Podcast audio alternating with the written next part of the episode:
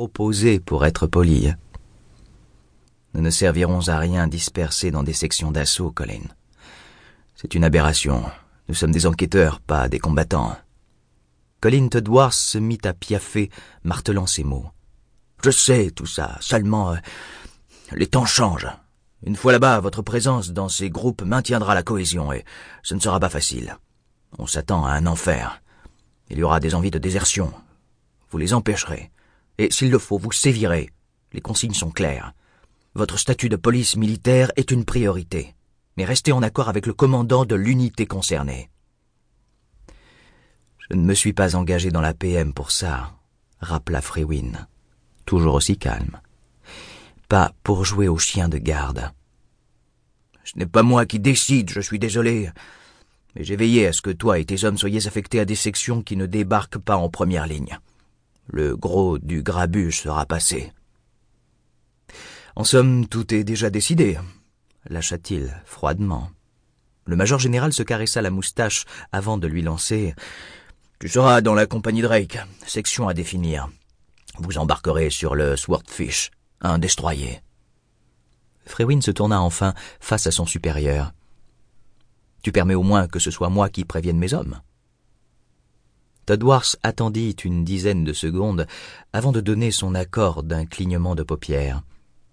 Il contemplait ce grand gaillard avec un étrange mélange d'affection paternelle et de fascination. Frewin était le seul à cultiver un tel intérêt pour l'investigation. La plupart des hommes de la police militaire aimaient leur rôle pour le pouvoir qu'il leur conférait. Frewin, lui, fuyait ses missions, préférant les enquêtes aussi morbides fussent-elles, toujours volontaires pour aller examiner un cadavre et traquer l'agresseur. Avec ses méthodes à lui bien particulières. Frewin était le seul militaire à demander des permissions afin d'assister à des colloques de psychologie. Un jour, Tedworth avait compris qu'il aimait le contact avec la mort violente.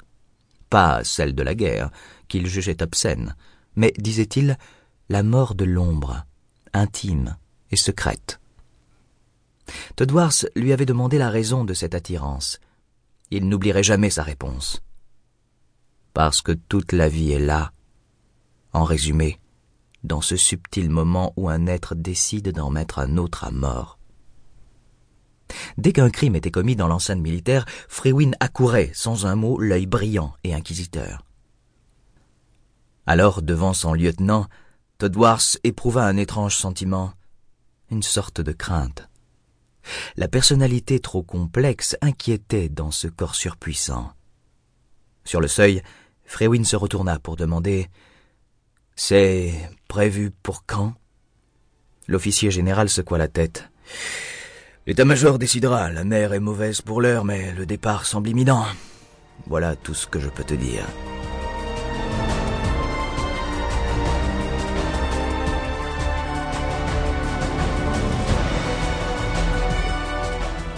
Craig Freewin se fraya un chemin à travers le maillage de haubans parmi les soldats en attente dans la dissonance des harmonicas et des exclamations. Les hommes tuaient le temps. Il retrouva sa tante au milieu de celle de son équipe.